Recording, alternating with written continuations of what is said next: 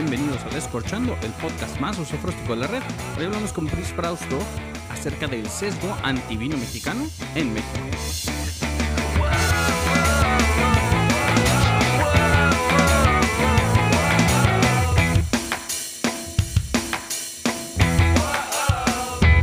Hablar de vino mexicano es hablar de sus componentes básicos. Y un componente básico que yo he escuchado que mucha gente le saca la vuelta es a la acidez de los vinos. No sé por qué, cuando dices, es que este vino tiene acidez, nueve de cada diez salen corriendo y dicen, no manches, es que me va a dar dolor de quijada. No sé qué pinches vinos habían tomado en su existencia. Pero para hablar de la acidez, inventé un personaje, perdón, no inventé, el personaje ácido soy yo, pero invité a alguien que es mucho, muchísimo menos ácido que yo. Santiago López de Solar Fortune, maestro, bienvenido. Se me haría un crimen que no te conocieran, así que preséntate por favor y tu proyecto también. Date. ¿Qué tal, Carlos? ¿Cómo estás? Muy buenas tardes. Gracias por la introducción. Este, muy contento de estar por acá. Eh, soy Santiago López, enólogo de la vinícola Solar Fortune. Tengo ya nueve años a cargo del proyecto, ¿no? Es un proyecto familiar que se ubica en Francisco Zarco, la punta noreste del Valle de Guadalupe. Y, este, y bueno, ahora recién mudados a nuestras nuevas instalaciones, nuestra nueva bodega aquí enfrente del mar en Ensenada. Y este, pues muy contento de estar aquí y de platicar de un tema que, aunque yo no lo clasificaría como tabú, definitivamente es un tema que tiene muchas aristas de ideas preconcebidas, a veces hasta negativas, ¿no? Que tiene la gente y que, bueno, la idea es que con un poquito más de conocimiento del, concepto de acidez en el vino, pues más gente esté abierta al momento de probar los vinos, enfocarse de una manera positiva a este elemento tan importante. Platícanos un poquito de, de, Solar Fortune, de los proyectos, de los vinos que haces. Es una primicia. El viernes ya vamos a probar finalmente en un vino viernes de vino mexicano. Vamos a probar algunos de los vinos de Solar Fortune la idea es que ustedes ya los tengan en sus mesas, ya los vamos a empezar a empujar acá fuertemente en Monterrey, pero primero quiero que les cuentes un poquito eh, cuál es tu estilo, si, si existiera tal cosa como un estilo de winemaking y qué es lo que quieres lograr con los vinos de Solar Fortune, así entre compas. Órale, pues mira, eh, básicamente Solar Fortune desde que empezó, la idea es que fuera un proyecto, lo que se le dice stake grown single vineyard, ¿no? Que todos los vinos se hicieran con uvas de nuestra propiedad y de la misma ubicación y esto es muy importante sobre todo por el elemento de microclima, ¿no? De terroir, básicamente, y cómo esto impacta a los vinos. Más allá de eso, que ahorita si quieres nos podemos meter más en, ese, en esa plática del terroir que tenemos ahí muy particular, uno como enólogo, con el paso de los años va desarrollando su filosofía enológica, ¿no? O sea, qué tipo de vinos buscas, qué es lo que quieres tú resaltar de la uva que tienes. Eh, y yo la verdad es que tengo mucha influencia desde antes de que fuera enólogo, de toda mi vida tomar vino a un lado de mi padre, ¿no? Mi padre, desde chiquito, desde yo chiquito, él tenía buen vino en la mesa, platicábamos, tomábamos vinos. Yo me acuerdo mucho de, de muchos comentarios que mi padre hacía en contra de los vinos que tenían sobremaduración o que estaban como demasiado, demasiado todo, ¿no? Demasiado extraídos, muy alcohólicos, muy amaderados, muy, este, con mucha maduración y hasta eh, de esos vinos que te saturan, básicamente. Y yo crecí con la idea de que ser un vino, pues que no era tan disfrutable, básicamente. Entonces, cuando me convierto en enólogo, pues voy aprendiendo, este, conociendo más mi uva, conociendo más mi terroir y entendiendo cuáles son las virtudes que nosotros como, como, como empresa vitivinícola teníamos con nuestro viñedo, pues más me di cuenta de que me gustaba, de que disfrutaba de estos vinos más frescos, más versátiles, más eh, approachable, ¿no? Accesibles para el paladar. Eh, ¿Cuántas veces no nos ha pasado este tema de que probamos un vino y que dices, mmm, qué rico, ya no quiero, ¿no? Porque son tan intensos, ¿no? Que eran, son difíciles de, de, tomarte más de una copa. Y, este, y básicamente eso es lo que, lo que ha ido marcando poco a poco mi filosofía enológica, ¿no? Digo, hay que estar conscientes de que, de que es, es una filosofía siempre cambiante, pero en este momento básicamente eso es lo que hacemos, buscar vinos que representen principalmente el elemento primario. Obviamente si utilizamos eh, barrica, pero no nos gusta que sea protagónica. Nos gusta cosechar bastante temprano, ¿no? bastante más temprano que la mayoría de las otras, los otros viñedos de aquí de la zona.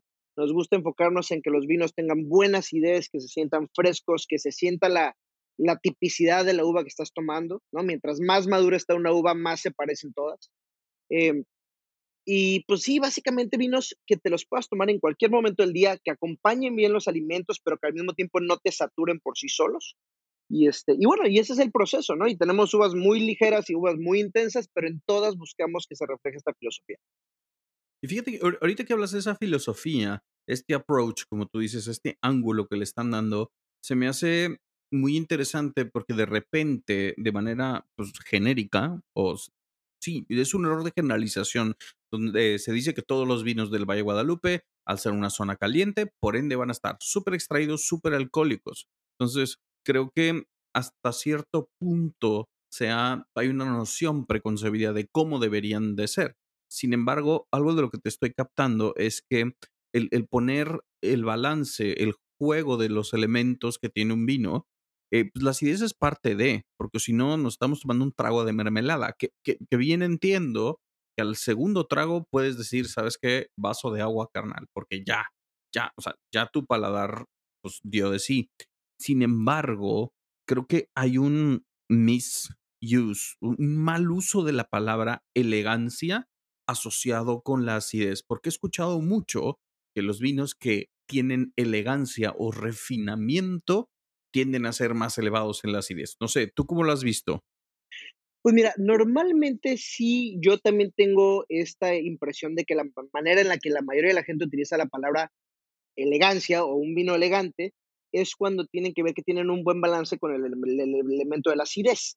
Eh, si es la palabra correcta o no, bueno, ahora sí que depende de que todos nos pongamos de acuerdo, porque la palabra elegante pues no tiene una traducción directa al lenguaje del vino, en este caso, pero por lo general yo sí siento que se utiliza como una contraparte a, a un vino poderoso, ¿no? Digamos, tú tienes un vino poderoso, claro. imagine, nos, imaginémonos todos el estereotípico eh, Cabernet de Napa, ¿no? Con mucha extracción, mucho color, mucho peso en boca.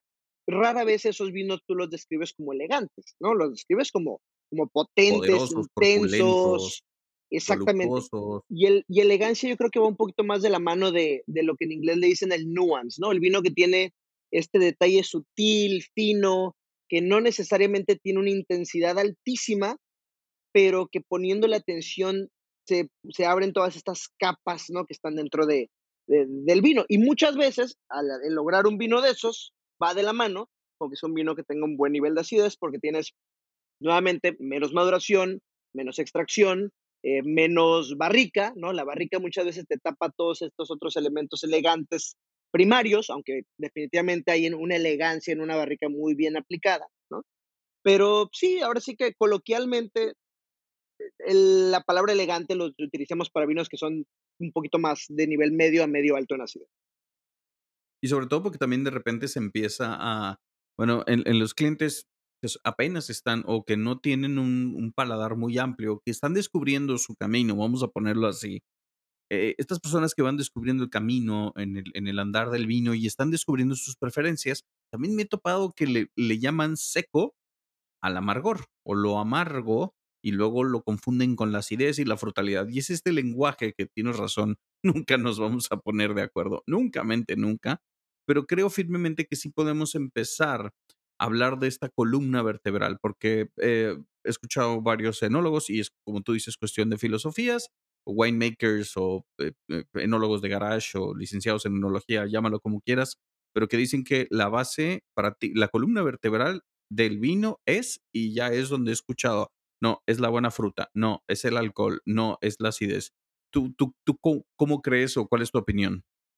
Uy, yo creo que no le puedes tú asignar a un solo elemento este, como bueno. columna vertebral. La verdad es que es muy difícil, ¿no? Y este, la, la estructura tánica, eh, el alcohol, la acidez, eh, digo, no sé, la verdad, yo creo que ninguna tiene tanta, tanto protagonismo por arriba de los demás como para considerarse columna vertebral, aunque por lo general yo esa palabra, ¿no? Lo, lo, la estructura, digamos, del vino, un poquito más la asocio con, con, con, el balance tánico que tiene un vino. Pero una, nuevamente, mira, aquí este es un tema de, de, de palabras, de definiciones, donde Correcto. no necesariamente tenemos que estar de acuerdo en la definición siempre y cuando estemos de acuerdo en el concepto.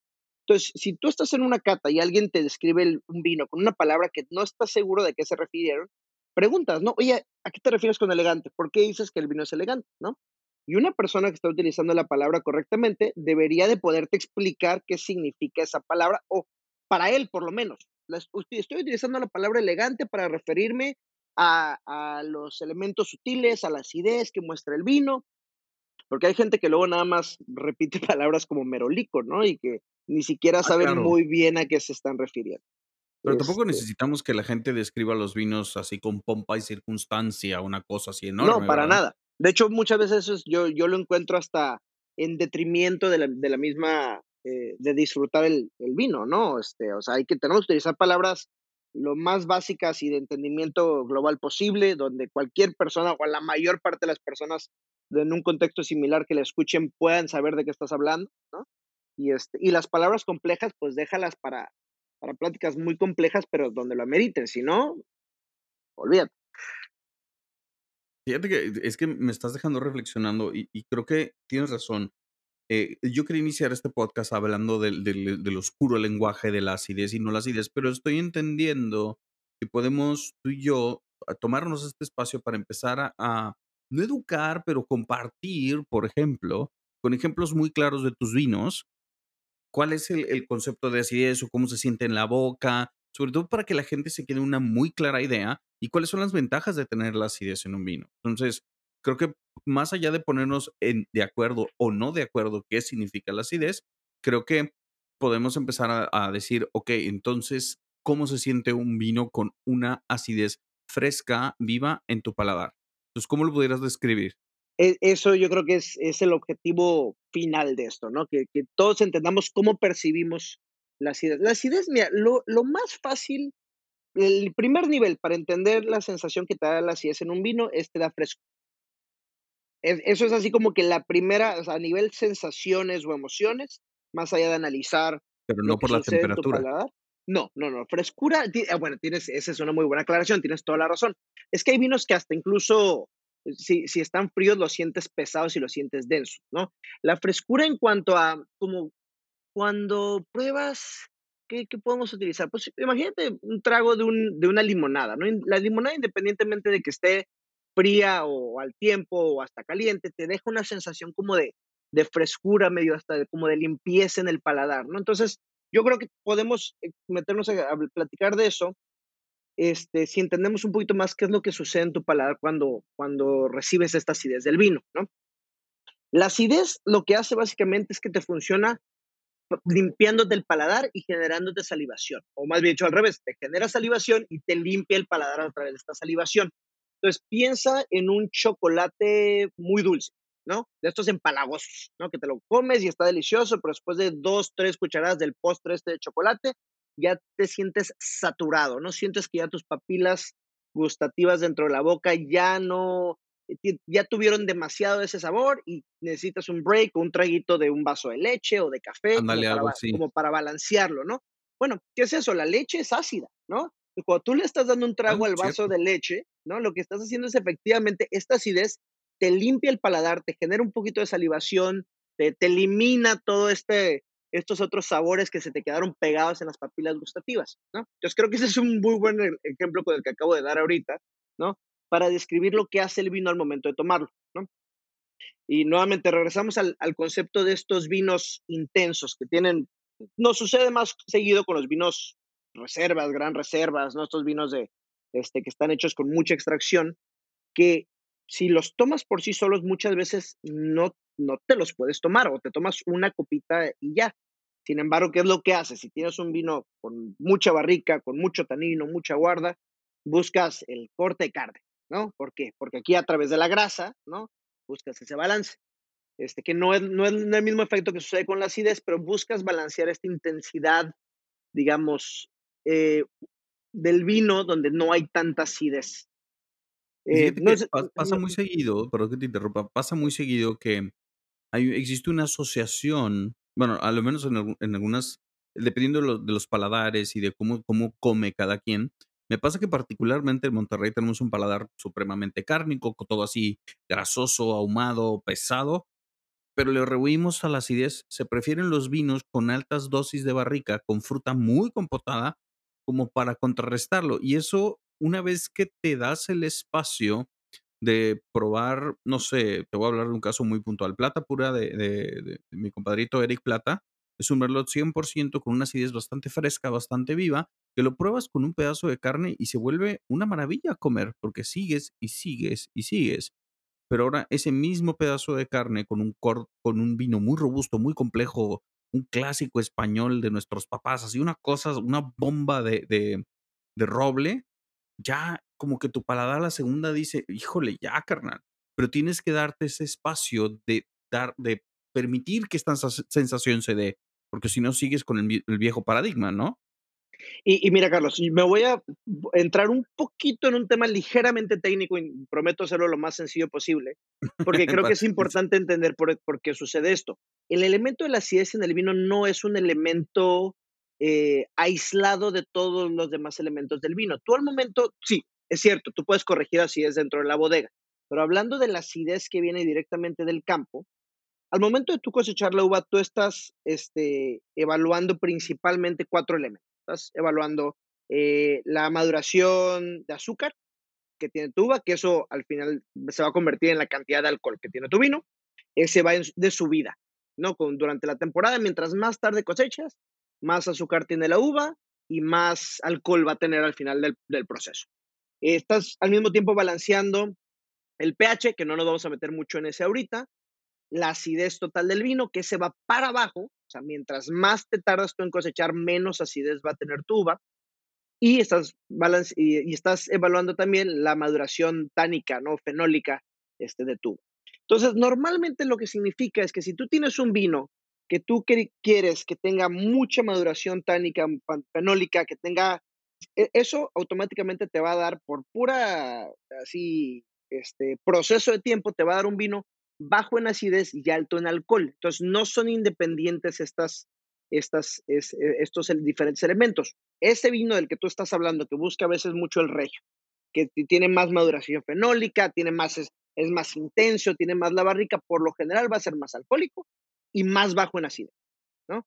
Entonces, estos elementos que, es importante entender que están conectados. Los vinos que tienen más acidez tienden a tener un poquito menos de maduración fenólica y un poquito menos de alcohol también.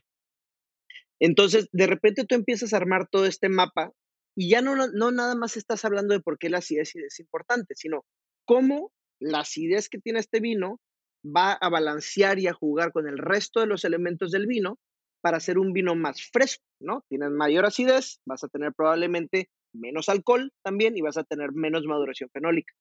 Y al final de cuenta, aquí ya entras en otros elementos de que si el alcohol choca con lo picante de la comida mexicana, este, que si el tema de la maduración fenólica es esta fruta compotada madura tipo mermelada que es más empalagosa, y, y de repente ya se con- convierte en un mapa mucho más complejo e interesante. ¿Perdón, decías? Es una de las ventajas de tener la tecnología. Ah, ¿ya regresaste? Ya, regresé, discúlpame. Buenísimo. Entonces te quedaste que, que Ah, ah, me perdón. revolví. Sí, ya estaba comentando que entonces conforme entendemos este mapa, se, se empieza a volver mucho más interesante ver cómo, nuevamente, un vino con más acidez, o sea, que se cosechó antes, tiende a tener este, menos alcohol, tiende a tener menos maduración fenólica, entonces aparte de que es más fresco, tiene menos estas, estos sabores a fruta compotada y también al tener menos alcohol, por ejemplo, ya entras en esta dinámica de que el alcohol, por ejemplo, choca mucho con la comida picante, ¿no? Que los mexicanos se encanta ponerle salsa a todo, ¿no? Entonces, agárrate un vino bien robusto con un montón de madera y ponle salsa así verde picante a tus tacos, no funciona, ¿no?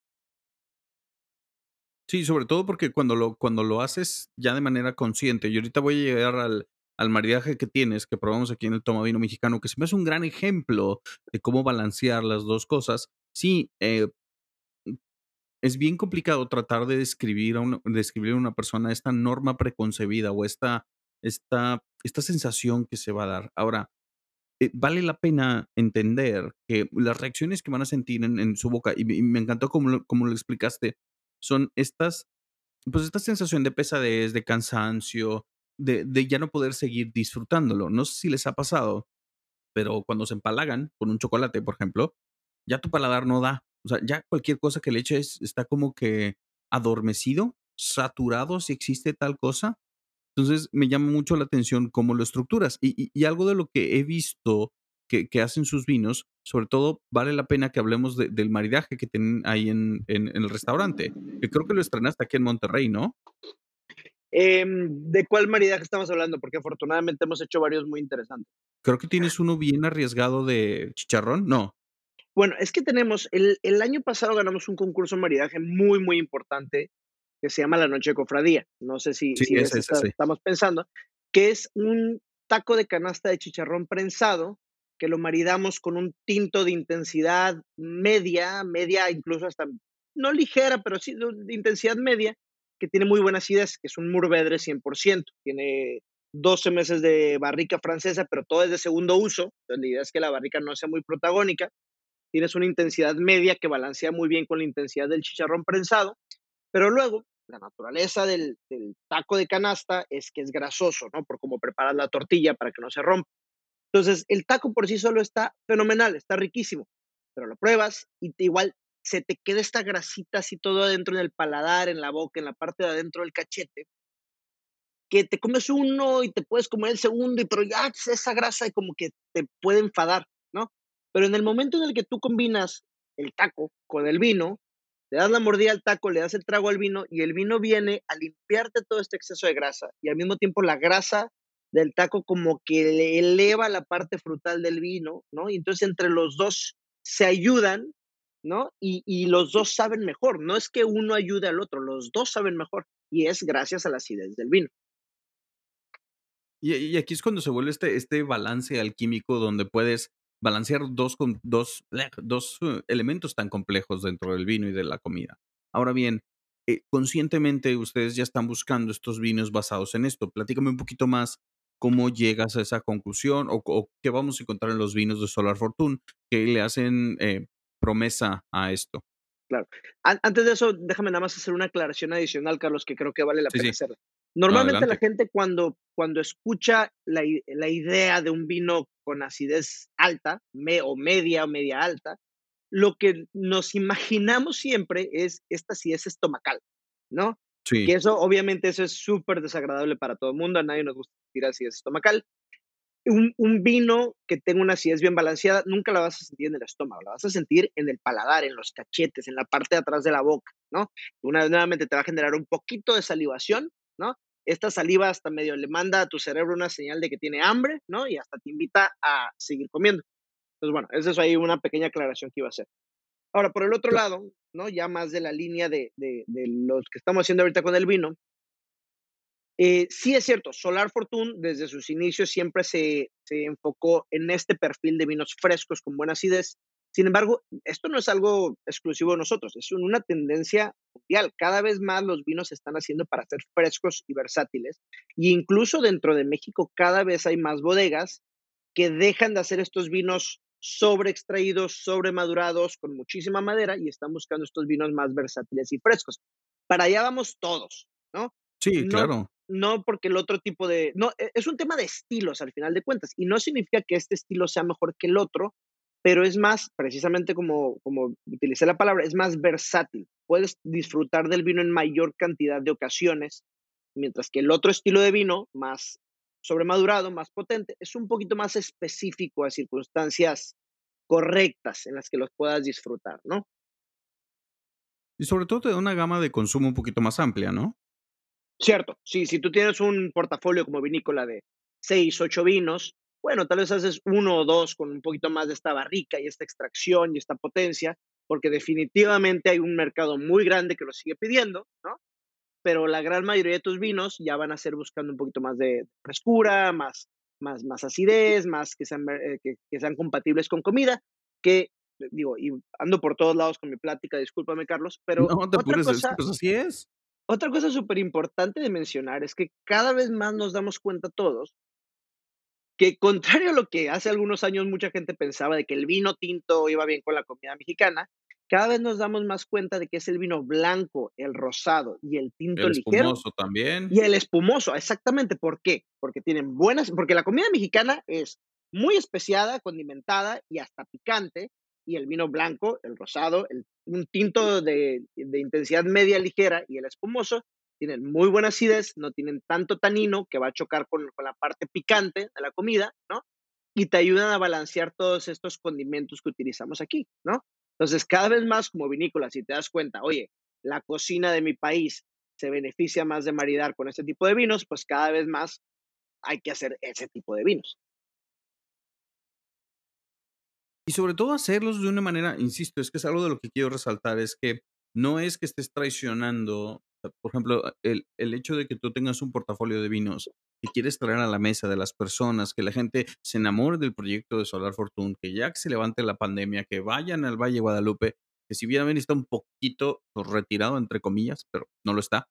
de hecho, también no, a mí la, locación me encanta. Y fíjate, no he tenido chance y tengo que hacer una decisión consciente de visitarte, pero me llama mucho la atención esto, esto que dices y es algo que hay que puntualizarle a los clientes. Uno, no le tengan miedo a la acidez. Dos, no es, no es una acidez que provoca malestar o desconfort. Tres, sí creo, y esto no sé si va en detrimento tuyo de todos los clientes, que hay, hay otra percepción que se le está, que, que, se le, se le, sí, se, se le pone a la acidez como este sello de que todos los, todos los vinos o los vinos que tienen alta acidez siempre son prospectos para añejar mucho más. Y ahí eh, no estoy necesariamente de acuerdo. ¿Tú cómo lo has visto? Eh, nuevamente, no puedes pensar en la acidez como un elemento independiente de todo lo demás, ¿no? Definitivamente la acidez es un elemento que mientras más guardas un vino, esa acidez más, mientras más acidez tiene el vino, un vino de guarda, más tiempo se va a sentir fresco nuevamente, ¿no? Se va a sentir vivo. Sin embargo, no es el único elemento, o sea, también tienes que ver cuál es su estado tánico, ¿no? Si tienes mucho tanino todavía muy cerrado que se va a ir abriendo con el tiempo, ¿no? Si tienes también, incluso, por ejemplo, un ligero nivel de azúcar residual también te ayuda a que el vino evolucione mejor en una guarda larga, ¿no? Pero no todos los vinos significa, no porque tengas un tanino muy fuerte significa que es un vino que va que lo vas a querer guardar muchísimos años, no porque tengas muchas ideas lo vas a querer guardar muchos años. Todo viéndolo como un mapa completo de todos estos elementos, pues cada vino tiene una curva de evolución diferente y un momento diferente para disfrutar. No, totalmente, estoy totalmente de acuerdo contigo y así es como puedes. Lo, lo que creo que tenemos un gran reto es cómo educar o cómo educarse suena medio mal. ¿Cómo podemos llegar, cómo podemos compartir con nuestros clientes, con los fans, con la industria del vino mexicano, esta, esta transición de vinos o, esta transición de un paladar que busca vinos sobremadurados, súper compotados, súper reductos, súper barricados, a algo más balanceado, que sea la dinámica, un vino más dinámico, más fluido, mucho más gastronómicamente versátil. Entonces, en qué te has topado? ¿Cómo, cómo, cómo has sorteado esa barrera? Pues mira, es una combinación de dos factores. Uno es el mismo consumidor. Mientras más vino toma, más experimenta con sabores eh, que inicialmente no apreciaba, ¿no? Ahí el, el, ejemplo es, digo, no sé a qué edad empezaste a, a tomar tu café, Carlos. ¿Tomas café? En exceso. ya me tengo que cambiar algo más potente. Con eso te lo digo todo. ¿A, qué edad empezaste a tomar café? Eh, yo tengo un problema y el papá de mi mamá, Dios lo tenga en su gloria, era distribuidor de café, coralillo y desmanche. Entonces empecé a tomar café desde muy pequeño, onda, ¿qué te estoy hablando? 12, 13 años. Pero ah. era café más verde, recién tostado, no tostados muy elevados. Entonces, pues ahí sí yo, yo acostumbré mi paladar a un café un poquito más acidito que de la cuenta. Sí, bueno, ahí tú tienes una historia un poquito específica. El porque, porque, tenías una casa, una familia cafetera, ¿no? Pero en general, la mayoría de la gente cuando empieza a tomar café a los 15, 16, 18 años, ¿qué es lo que buscas? Buscas el café del Starbucks, ¿no? Con un kilo de leche, de un kilo de azúcar, un litro de leche, súper dulce, que no tenga nada de amargor, ¿no? Y, y eso es lo que te gusta. Y poco a poco, conforme pasas más tiempo tomando café, le vas poniendo un poquito menos de azúcar, un poquito menos de leche, empiezas a jugar con, con otro tipo de sabores en el café, ¿no? Que no necesariamente significa que sean mejores que el café dulce y lechoso, pero tu paladar pues, va explorando y va como que empujando un poquito ese, ese límite de lo que creías que antes te gustaba. Y yo creo que viene siendo un poco lo mismo con el tema del vino. Todo el mundo empieza tomando se empieza por el vino dulcecito, ligerito, luego de ahí van evolucionando, van quitándole un poquito de azúcar residual a, a, los vinos, ¿no? Pero en el mercado sigue este, esta idea de que un vino premium, un vino de calidad, es un vino muy intenso, muy, muy estructurado, con mucha madera, y aparte agrégale a eso que a los mexicanos nos gustan los sabores dulces, Sí, es bastante fácil, es bastante fácil entender por qué la gente aterriza en este tipo de vinos que hemos estado mencionando, ¿no? Poco a poco, mientras más vino toma el cliente y más experiencias le toca donde llevan vinos que tal vez ellos no seleccionaron y tienen que probar y, hoy pues, está bien rico y quedó súper bien con la comida, pues más se les va a ir abriendo el panorama. Eso es el lado por el lado del cliente. Por el lado de, personas como nosotros, Carlos, como tú, como yo, que estamos del lado de, de productores o promotores eh, del tema del vino, pues precisamente este tipo de conversaciones que estamos haciendo creo que funcionan mucho para eso, para que la gente un poquito abra su panorama, para que revalúe una opinión que tenía, ¿no? Este, previa del vino y que la vuelva a poner a prueba, básicamente. Pero, por ejemplo, yo tengo un escenario muy bueno que es precisamente nuestra terraza de degustación, donde llega la gente, donde yo directamente estoy ahí dando catas todo el tiempo. Entonces, tengo esta gente que llega y que dice, no, es que yo nada más tomo vino dulce, no, es que yo nada más me gusta el vino muy afrutado, nada más me gusta el, o, por el contrario, yo nada más tomo vino premium por mucha barrica, ¿no? Y, y, tengo un escenario donde le digo, a ver, vamos a hacer una degustación, te la voy a estructurar de tal manera que vayamos pasando por diferentes estilos de vino, vamos a ir resaltando las virtudes de cada uno de estos vinos que estamos tomando, y para que veas cómo la acidez es súper importante, para que veas cómo la barrica juega un rol que sí puede ser muy, el mismo vino con dos diferentes niveles de barrica, y ve cómo interactúan entre ellos y cuál te gusta más y por qué. Y, y, es un escenario muy padre educativo, ¿no? Que digo, para la gente cuando nos visite, pues ahí lo podremos hacer el ejercicio con ellos. Y sobre todo que también es un, es un, me encanta cómo lo, cómo lo pones como un ejercicio de descubrimiento más que un adoctrinamiento. Creo firmemente que a veces, bueno, a mí en lo personal, y ahorita que lo estoy reflexionando, se me ha olvidado que todo esto tiene que ver en, en amplificar, en cambiar, más que vencer una percepción y ofrecer nuevas formas. Y me llama mucho la atención, me gustó mucho como lo dijiste, pues es irlos llevando poco a poco a experimentar un patrón, una, una experiencia y una enología diferente. Y creo que eso es lo que hace rico esta discusión, porque como bien lo dices, no se trata de hablar de las ideas, de satanizarla y o no satanizarla, sino también es, creo que es un, meta, una meta discusión de cómo podemos proveer eh, una mejor un mejor producto, una mejor experiencia para nuestros clientes. Y que dicho sea de paso, algo de lo que cabe destacar en Solar Fortune es que, por ejemplo, para empezar, los diseños de los, los diseños de los vinos a mí me encantan. Y va, y va, creo que es un vino, y ahorita quiero que me platiques de, las gamas un poquito, porque creo que va, va en esto. Es tú ya diseñaste tu portafolio de productos para que la gente entre por uno y empiece a graduarse y empiece a navegar uno tras otro, tras otro. Si alguien prueba un vino de Solar Fortune con esta idea, ¿con cuál empiezan y con cómo se van moviendo? Me interesa mucho saber eso. Pues mira, yo ahorita le recomiendo a la gente, tenemos dos, dos puntos de entrada que creo que se me hacen muy naturales y muy fáciles para, para los consumidores que tal vez no sean tan experimentados todavía, ¿no?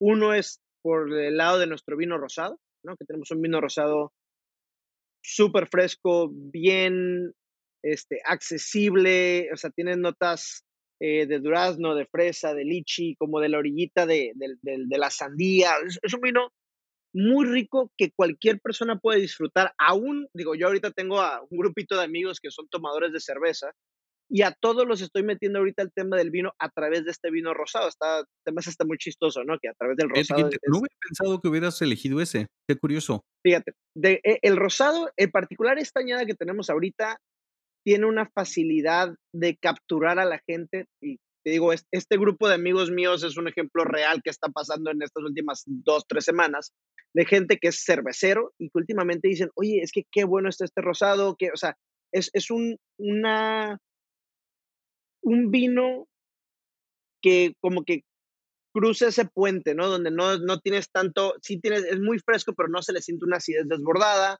este, no tiene la astringencia tal vez de un vino tinto que pudiera asustar más, ¿no? Alguien que no es muy tomador de vino. Entonces, creo que esa es una de mis recomendaciones. Y la otra es el positivo, fíjate, que es uno de nuestros vinos premium, pero es un vino que tiene tan buen balance entre el elemento de la fruta, con la parte fresca igual de la acidez, con la parte ya un poquito más de la madera americana, que es una madera ligeramente que te da la sensación de dulzor sin ser un vino dulce, ¿no? Que eso es muy importante marcar ahí la diferencia. Que ese es el vino, curiosamente, fíjate, mando, llega la gente ahí a nuestro viñedo y me dice, oye, es que a mí me gustan los vinos dulces, ¿qué tienes, no? Les digo, ¿saben qué? No tengo ningún vino dulce, pero tengo un vino tinto premium que es así, así, así, y anímate. Y te voy a regalar una copita y si no te gusta, me la, la regreso. Y entonces he hecho que una cantidad de gente que igual que no es en verdad tomadora de vinos, o toman vino dulce, ¿no? Que de repente digan, oye, es la primera vez que me tomo un vino que no tiene azúcar residual y que lo disfruto muchísimo. Y es uno de nuestros vinos premium, ¿no? Entonces, nuevamente, lo premium no está peleado, no está peleado con que sean vinos que sean este, accesibles, que sean fáciles de tomar. Y luego de ahí, ¿cuál brincan? De ahí, bueno, es que esos dos son los puntos de entrada. Después de eso ya les empiezo a aventar yo todas las curvas que no tenemos un, un vino de, de, entrada de gama que es un Cabernet con Petit Verdot, ¿no? Que tiene, este, dependiendo de la añada, porque hicimos un pequeño cambio del 18 al 19, tiene o cuatro meses de barrica neutra o tiene cuatro meses como de, de barrica, pero de barrica alternativa, ¿no? De estos vini blocks que es este, es nuestro vino que está diseñado para el copeo en los restaurantes, ¿no? Buena fruta, buena madera, bien balanceado, nuevamente mucha frescura en el vino, no es un vino que te satura para nada. Luego tenemos la línea de monovarietales, que es de la que yo actualmente estoy enamorado de esa línea, ¿no? Tenemos ahí un Murvedre 100%, que pues es súper interesante porque hay muy poquitos Murvedres 100% en México, ¿no? Y es con el que hicimos el maridaje del taco de canasta. Tenemos un Syrah 100%, que es lo que, la que yo creo que es nuestra mejor fruta de ahí de la cañada, la que todos los años sale increíble. Eh, un Petit Verdot 100%, que también en México ha de haber tres o cuatro, yo creo, nada más, por lo menos que yo conozca. Y, este, y este, en este momento no lo tenemos, pero tenemos también un Cabernet ahí 100%. ¿no? Entonces, esa línea para mí se me hacen cuatro vinos muy, muy bien hechos, con una excelente relación precio-calidad, este, y que en verdad muestran la mejor versión, en mi opinión, de esa fruta que tenemos, ¿no? Oye, y Petit Verdot, qué arriesgado. A ver, platícame, de, o sea, ¿dónde? Digo, yo por necio, de repente me gusta decir que son las uvas oscuras, las, las no tradicionales, o sea, 100% Cabernet Franc, 100% Mourvedre, 100% Petit Verdot. ¿Y, y cómo, la, cómo la domesticaste o, o cómo la llevas a, a, hacer este gran vino? Pues mira, debo de confesarte que el Petit Verdot ha sido la uva que más tiempo me, me he tardado en entender. De hecho, la primera vez que yo hice Petit Verdot monovarital fue en el 2018. Y la razón por la que nunca lo había hecho antes de eso monovarital era porque no me salía bien, ¿no? y no me salía bien porque es una uva tan intensa, tan fuerte, que todos los años era lo mismo. La probabas en barrica y decías, wow, qué rica está, pero qué intensa es. No, no, o sea, no me puedo imaginar tomarme una botella de eso, ¿no? Entonces, hasta el momento la utilizábamos, como tradicionalmente se utiliza el Petit Verdot, en mezclas, ¿no? Para agregarle al vino acidez, tanino, color, este, fruta, ¿no? Era, un, era básicamente como un, booster para cualquiera de nuestros vinos donde lo poníamos. Y, y nuestro principal error venía del viñedo, porque lo estábamos buscando balancear. Es, es una uva que los diferentes elementos que uno que uno evalúa para cosechar, vienen casi todos los muy disparejos entre ellos, ¿no?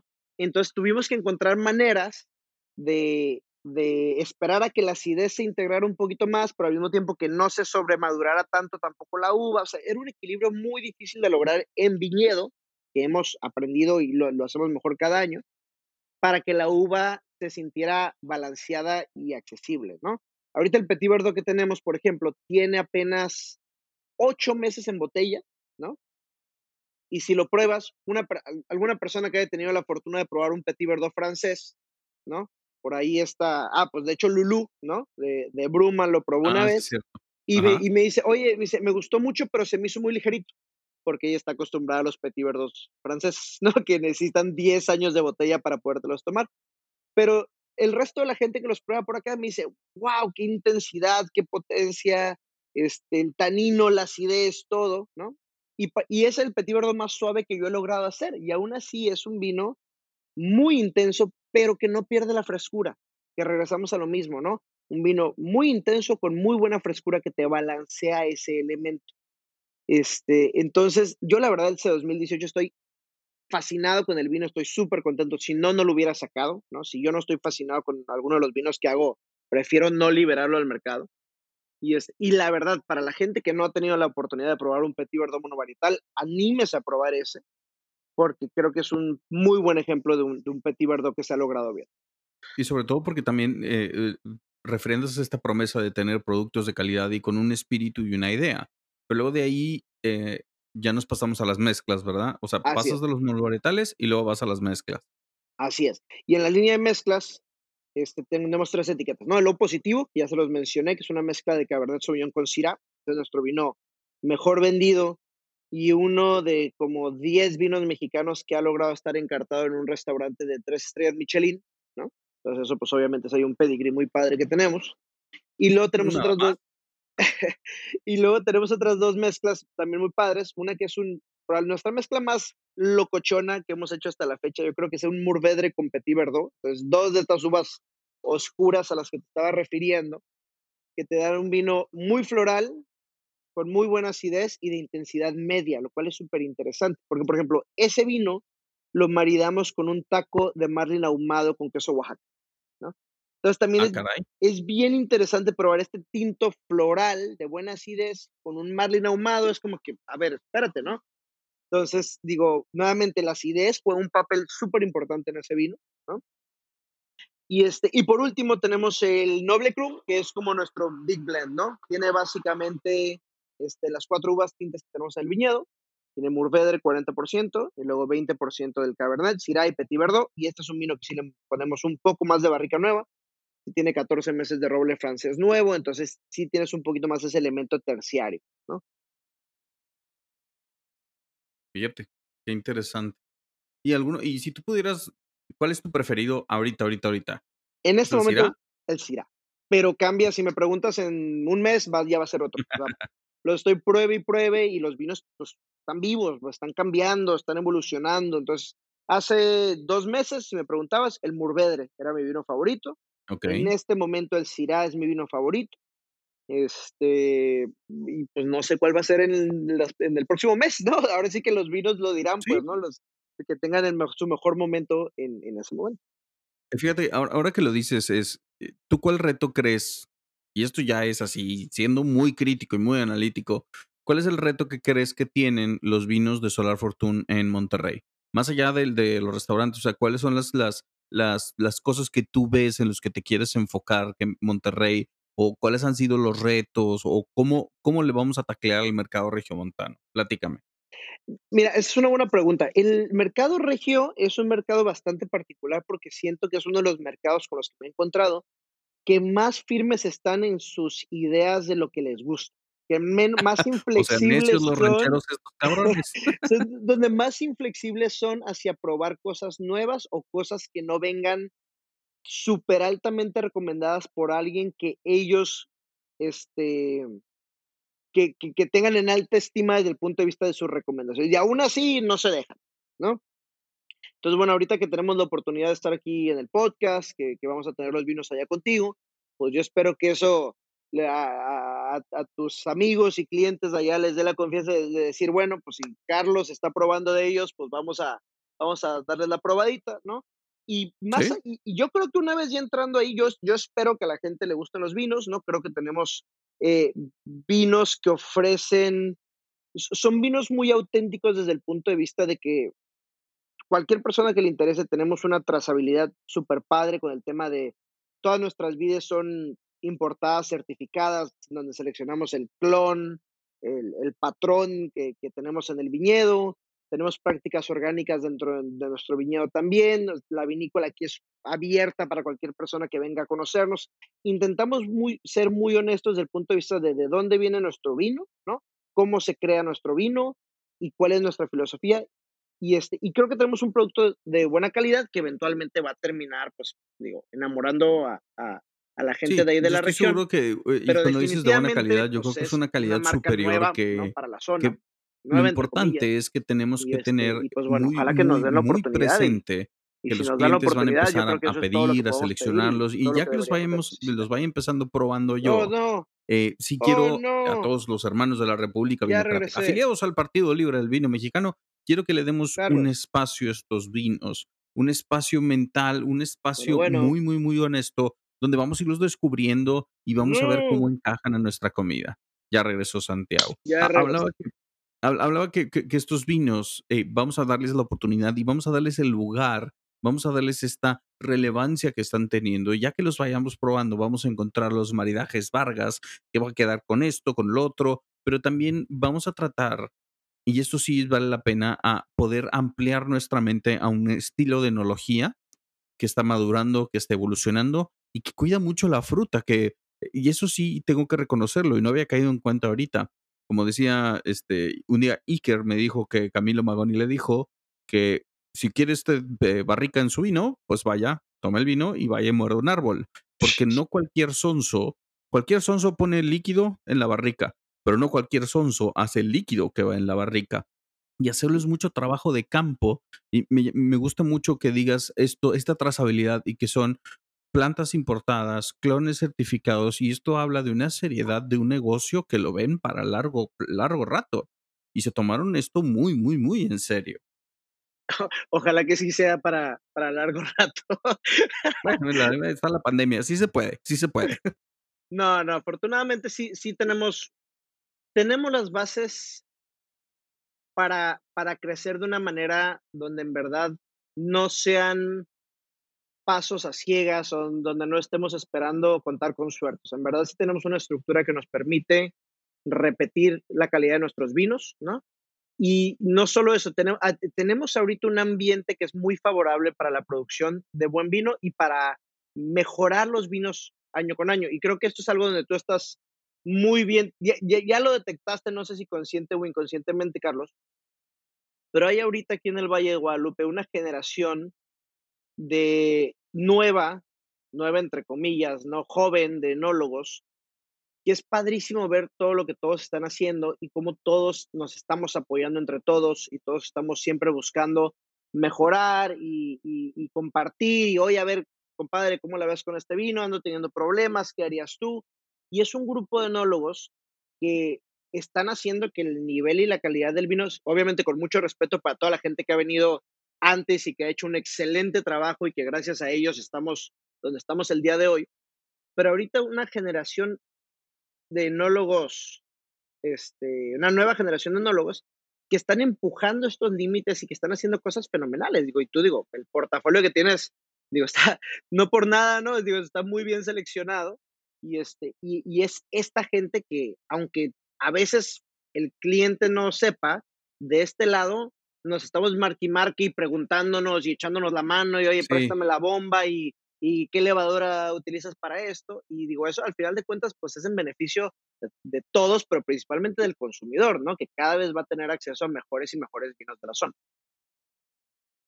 Y sobre todo porque cuan cuan cuando lo hablas así, eh, creo que se se sobreentiende, o es algo que a lo mejor tenemos que ser más evidentes. En mi caso, yo tengo que ser más evidente que sí existe cierto grado de compañerismo, de de buena vibra, de estar platicando, de estar probando vinos de fuera, estar probando vinos también de de otras regiones cuando salen de viaje, pero es también como que esta esta cultura esta cultura de superación colectiva, porque al final están todos metidos en el mismo lugar.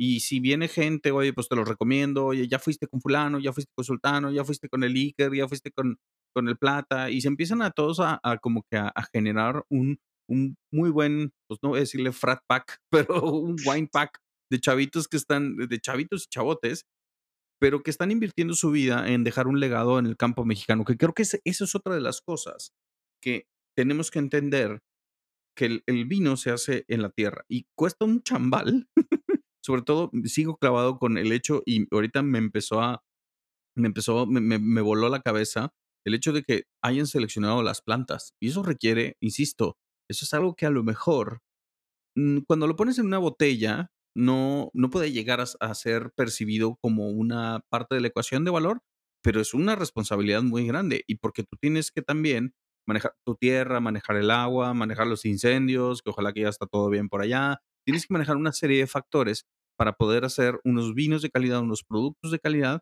a buen precio, a precio justo y que también tengan su espacio en el mercado. Y creo que el espacio en el mercado, que esa es la última pregunta con la que te quiero dejar, es si tú pudieras describir al prototípico cliente que le gusta Solar Fortune, ¿cómo lo puedes describir? Uy, esa es una muy buena pregunta, porque hemos, siento que hemos evolucionado mucho en, en nuestra marca y en la percepción de marca que existe este, en el mercado, ¿no? De hecho, digo, hace ratito chuleaste nuestras etiquetas y todo, y te lo agradezco mucho, pero estamos precisamente a, a, medio proceso de, de, rediseño, ¿no? No, no, no va a ser un rediseño grande, porque yo también estoy de acuerdo que están muy bonitas, pero sí queremos, con, sin tocar el logo, obviamente que es un elemento que nos encanta de nuestra marca, pero queremos hacer un ligero cambio en algunos detallitos de las etiquetas, precisamente para reflejar un poquito esta evolución como bodega que hemos tenido, ¿no? Que hemos pasado un poquito de considerarnos, cuando recién empezamos, que estamos diseñando la marca, una vinícola, queríamos darnos a entender como modernos y, jóvenes y como, como, como, con esta vibra muy así de, de venimos a hacer algo nuevo y, así. Y, y que, que, era una marca un poquito más dirigida hacia gente del mercado de los 20, 30 años tal vez, ¿no? Y la marca afortunadamente ha ganado bastante prestigio, ¿no? Mucha credibilidad desde el punto de vista de calidad de los vinos y también desde la seriedad de cómo estamos trabajando con las diferentes uvas que tenemos.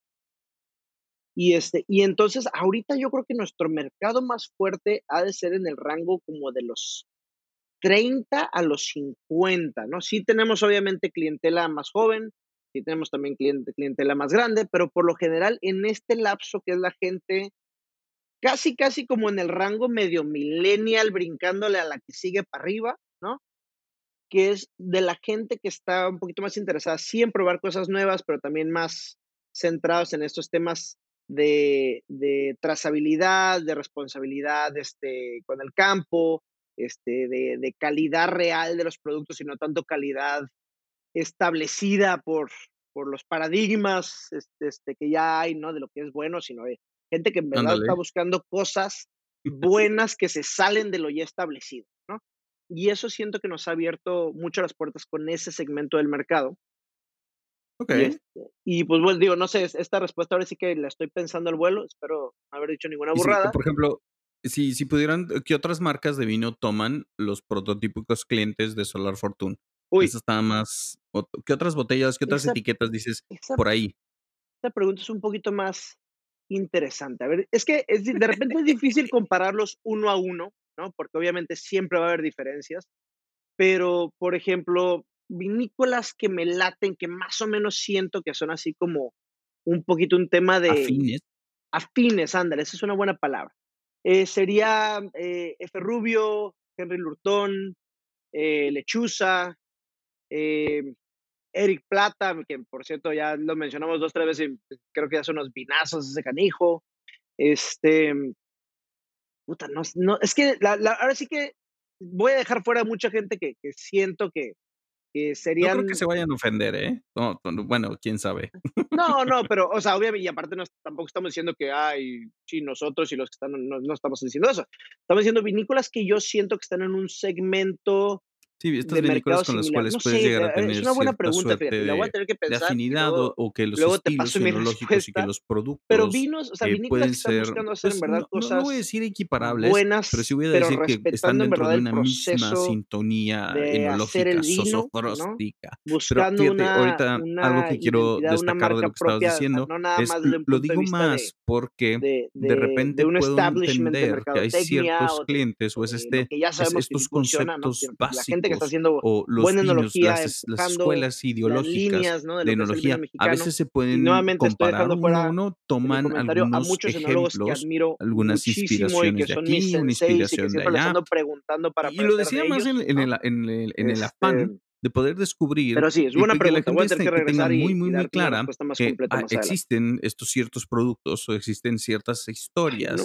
Eh, No, no, no. eh, sí, productos, historias, botellas, que si ya te gustó este, Los es fácil que share. puedas entender a descubrir otro. Qué bueno que ya regresaste. eh, perdón, es es es el reto más difícil tenerle que estar picando la pantalla cada 30 segundos para que no se bloquee mi No te teléfono. Creo que la la pregunta iba encaminada a que, eh, encontrar y a veces batallo mucho porque, eh, los clientes, cuando empiezan a tomar un solo vino, de repente no los puedo mover a otras cosas. Entonces, te lo preguntaba, más que allá por la afinidad, es por tratar de encaminar y poder entender que existen estas similitudes, afinidades, escuelas e ideas que se puedan compartir y que puedan, pues, hasta cierto punto tú ya has probado sus vinos y te digas: "Ay, me voy a inspirar de esto, me robo esto que hizo es otro", porque, pues, se da es muy propio, y entre ustedes prueben sus mismos vinos, ¿verdad? Claro. Pues mira, fíjate, curiosamente muchas veces no pruebas tanto, ¿no? De tus colegas, pero precisamente ahorita pasó algo muy chistoso, que ahorita durante el COVID, yo me puse a la tarea de acercarme a muchos de mis amigos que tienen vinícolas y decirles: "Oye, vamos a un intercambio de vino, ¿no? Dame una cajita de tu vino, yo doy una cajita de mi vino, los probamos, nos hacemos comentarios, vemos qué nos parecen, cuáles nos gustaron más". Y, pues, aprendes de toda esta gente que admiras, ¿no? Y, pues, ves qué es lo que están haciendo y y qué es lo que te gusta de sus vinos. Porque es diferente el de repente probar algún vino de algún enólogo que que admiras en algún evento o por ahí, a probar, tener el line-up completo, pues, poderlo probar y entender su filosofía y qué es lo que están buscando, y y es y eso fue ahora sí que de los principales beneficios que yo le tomé al al al COVID, ¿no? El poder de repente en estos últimos 5 meses probar 80, 90 botellas de vino de gente que yo admiro mucho.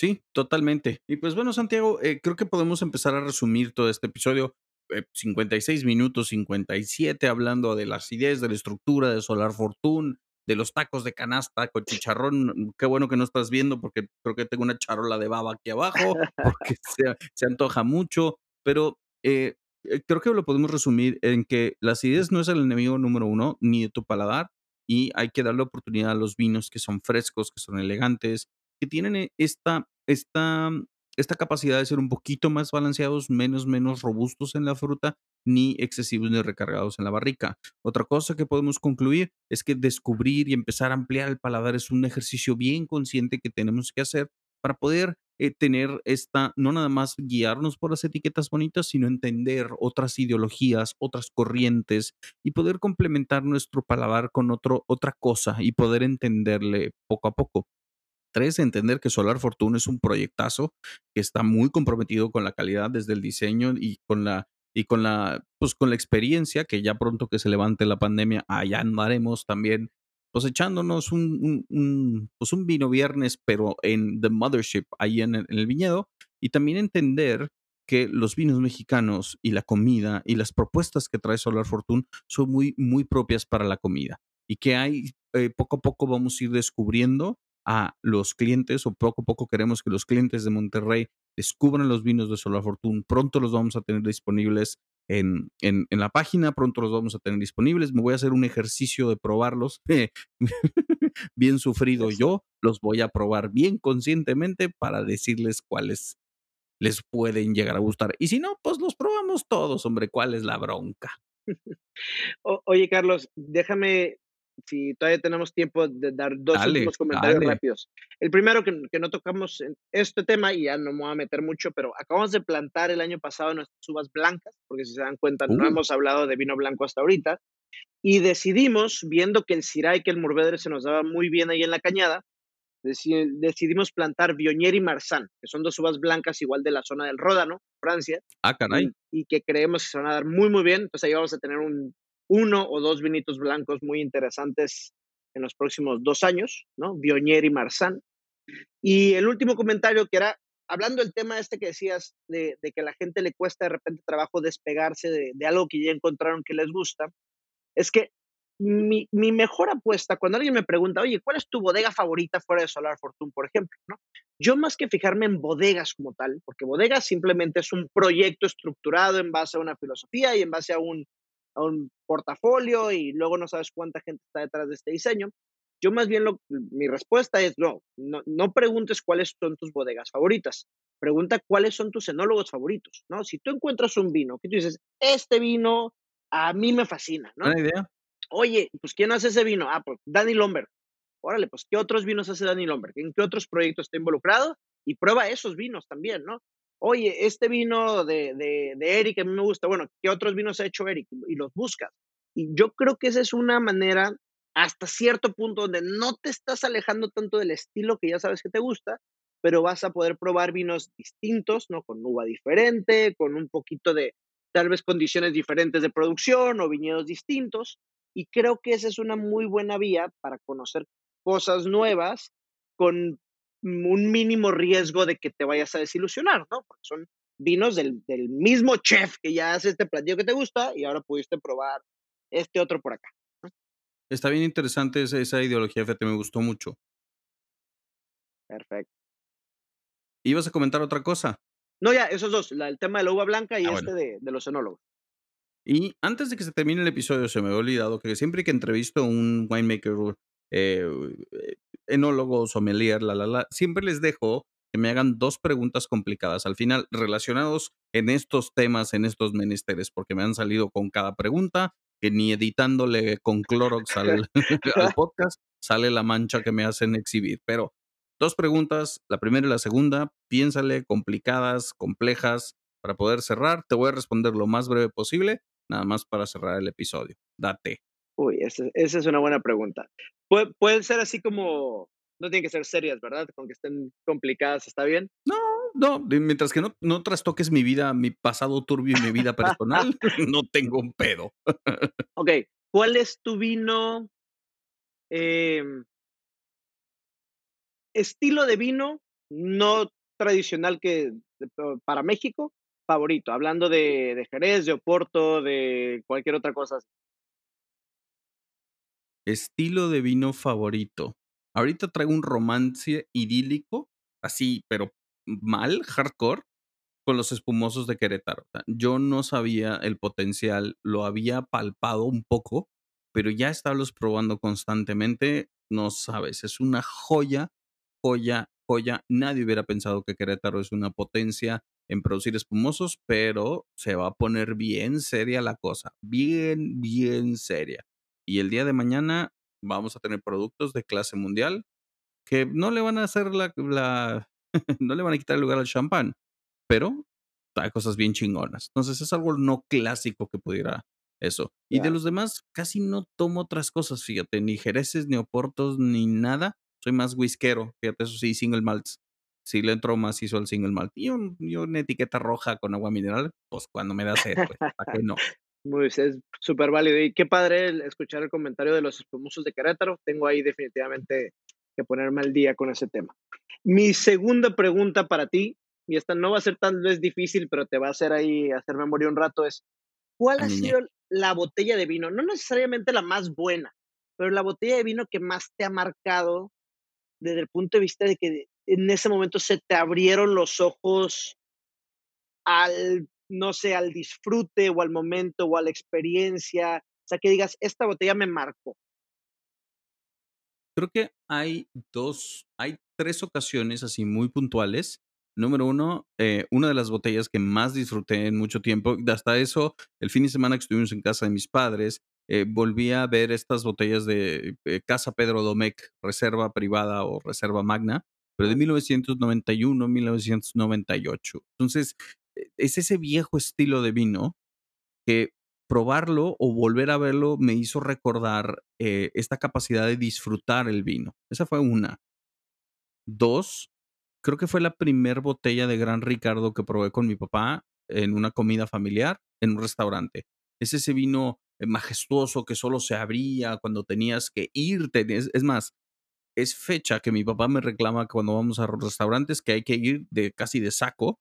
Y en este restaurante mítico de Monterrey, el granero, me veía feo porque si traía jeans, o sea, tenía que estar vestido de traje para ir a cenar ahí o comer los domingos. Pero cuando abría la botella de Gran Ricardo era como que, güey, pues nos ganamos la lotería o que quién se graduó, qué chingados, güey. Entonces era como este vino muy complejo, muy rebuscado, muy mítico. Y el otro, fíjate, y esto es, y esto es algo bien chistoso, Ahí Álvaro hacía, Álvaro Álvarez sigue haciendo, no me acuerdo cuál mezcla es, pero se llama Complemento, uno de sus primeros vinos. Fue el primer vino que yo lo compré, me lo traje a Monterrey. No, por alguna extraña razón terminó en Monterrey y fui al Pangea, al viejo Pangea, y fui con, con un par de amigos. Y fue la primera vez que yo pagué una cuenta en el Pangea. No ha vuelto a suceder eso de la economía familiar. Eso ya no ha vuelto a suceder mucho, pero es irme a sentar con tres amigos y comer con una botella de vino que conseguí de Ensenada que nadie tenía. Y la, etiqueta era tan vistosa que hasta los capitanes me decían, oye, ¿de dónde salió esto? Trae marbetes. Y bueno, ya no pregunto nada. Pero creo que han sido esas, esas tres botellas que han estado eh, muy, muy, muy constante a través de mi vida y que me han hecho como, son botellas que puedo meditarlas, que puedo sentarme a ya aprendí el fino arte de desestructurar y poder seleccionar algunos componentes del vino. Y son vinos que a mí me, requería tanta concentración que si de por sí soy muy disperso y muy aceleradito, me, me pone en un mood donde todo lo demás no existe y solamente me puedo concentrar en disecar o poder dissect el vino y poder entender más o menos qué hicieron. Esas son las tres botellas. Qué padre. Qué padre. Y, déjame nada más decirte, entonces, ahora sí ya, para terminar de mi parte, que en las, en las tres botellas que, que más te marcaron, ¿no? Siempre era, sí era el vino, pero también era el momento, era la compañía, ¿no? Y probablemente lo que a mí más me gusta de, del mundo de tomar vino es eso. Y cuando tú te encuentras una botella que te emociona, que, que hasta aquí dices, ya conseguí una botella de este vino, lo que sea, lo primero que piensas es con quién me la voy a tomar, ¿no? O sea, es, es, un, es una bebida que está hecha para compartir, para experimentar juntos, ¿no? A diferencia del whisky, que a mí también me encanta el whisky, por ejemplo, pero ese tú te lo tomas solito en tu casa, en tu relax al final del día, y el vino siempre buscas compartir. Y eso es lo más padre para mí de, de, de, de beber vino.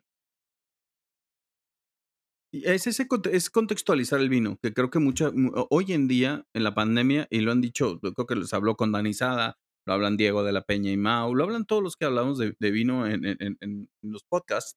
Creo que la, la, pandemia nos ha hecho entender y recontextualizar el hecho de abrir una botella, porque si bien a bien vivimos un estrés, ansiedad, este, depresión, la germofobia y el obsesivo compulsivo, pero llegas y nada más escuchas el corcho que sale y te puedes puedes dejar descansar y te puedes enfocar en disfrutar una botella. Que eso, ahorita, más que nunca, es bien necesario, muy necesario. Así meditarlo, entenderlo, y ya después si la segunda, tercera botella se abrieron solas, pues eso ya es problema. O eso, bendito problema que te alcanzará dentro de unas 8 o 10 horas. así es, así es. Mi estimado Santiago, muchísimas gracias por tomarte esta hora. Eh, sé que estás en época de cosecha, sé que estás hasta el tronco de cosas que hacer, pero muchísimas gracias por tomarte este tiempo y creo que todos los habitantes de la República Albinocrática y los afiliados al Partido Libre del Vino Mexicano están más que ansiosos y deseosos porque ya lleguen las botellas de Solar Fortuna Monterrey. Ya llegaron, no se asusten, pero vamos a probarlas, vamos a entenderlas y en su momento ya estarán a la venta. Santiago, muchísimas gracias. Carlos, a ti muchas gracias por la invitación y gracias a todos por escucharnos. Así es, mis hermanos, mis primos y mis amigos, este fue un episodio más de Vino Viernes. Ah, no, no, habitantes de la República Vinocrática afiliados al Partido Libre del Vino Mexicano. Este fue un episodio más de Descorchando, el podcast más osofróstico de la red. Se despide su amigo Carlos, el sosofróstico and the Wine Solares, pidiéndoles por favor, empezamos la semana, fiestas patrias, hagamos patria. Curiosamente, tomemos vino mexicano y hay que decir salud.